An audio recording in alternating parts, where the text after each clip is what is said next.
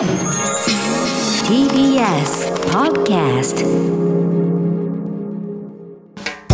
TBS Radio.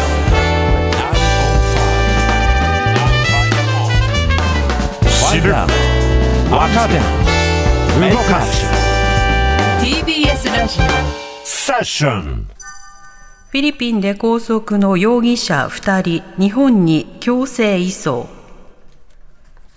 全国で相次ぐ強盗事件に絡み、フィリピンの入管施設に収容されている特殊詐欺グループの日本人のうち、今村清人容疑者38歳と藤田聖也容疑者38歳の2人が日本に強制送還されました。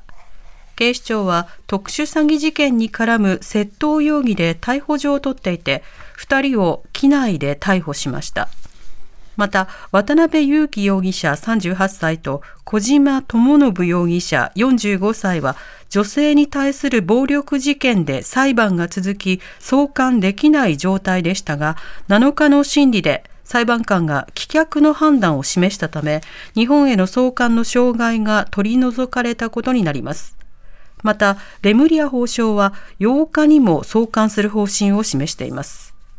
一方、フィリピンのマルコス大統領は8日から日本を公式訪問しますが、フィリピン政府は送還問題ばかりに焦点が当たるのを避けるため、早期決着を目指してきました。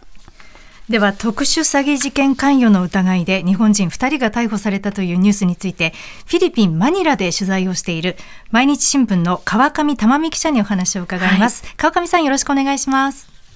川上さん、はいよろしくお願いしますよろしくお願いいたします。はいまずはじめにですね川上さんマニラではどんな取材をされているんですか？えっ、と、私はあの、先週マニラに来たんですが、主にあの、司法省でレムリア法相の記者会見などの取材をしていました。あの特殊詐欺事件関与の疑いで逮捕された日本人2人に関しても取材対象だと思うんですけれども、あの今日フィリピンから送還された際の様子などを教えていただけますか？そうですね、あの、非常に物々しい警備の中で移送されたというあの印象です。通常フィリピンというと、こう日本と違って、こう移送中にこう容疑者の写真とか映像をこうメディアに撮影させたりとか、そういうこう比較的こう、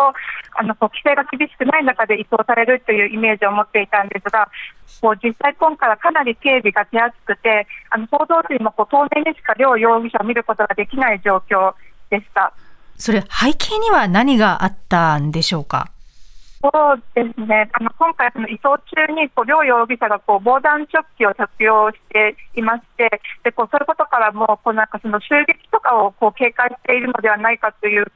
ことが言われてますね。うん、ああそうなんですね。あの現地でもかなりこのあの、はい、特殊詐欺事件の関与の疑いの日本人4人ですね、はいについては報道はされているんでしょうか？はいそうですね、報道されてますね、こう日本ほど大きなニュースではないという印象なんですが、その現場でもこうローカルな地元のメディアの方を見る機会は結構あります。その報道の内容っていうのはどういうものなんですか？そうですね、まあ、その内容としては、この事件のこととか、あとその内容としてはそんなにこう日本と変わるたりはしないと思うんですけど、こう日本側がこう関心を持っているという点が、すごくこうななんだろう、そのフィリピンの人にとってもこう、なんか興味を惹かれることになっているのかなと思います。あの日本での報道を見ているとですねやっぱりその収容所での様子が日本とはだいぶ違うんだなというのが印象に残りましたよね。例えば携帯電話の入手使用ですとか、ビップルームがあるなど様々な指摘がされていますけど、改めてこのビクタン収容所というのがどういうところなのか教えてもらえますか？えっとですね、ビクタン収容所は、その、えっええっとですね、フィリピンがその長期独裁政権下にあった1970年代はこう市民の弾圧に使われたりした施設なんですけど、最近はこうなんかわこうなんか賄賂がはびこっている状況をこう悪用して、こうなんかその施設内でこう携帯電話を使ったりとか、その特別な待遇をこのを受けたりとかいうことがこう問題になってます。そのあたりあの問題になって現地の反応はどうなんでしょうか？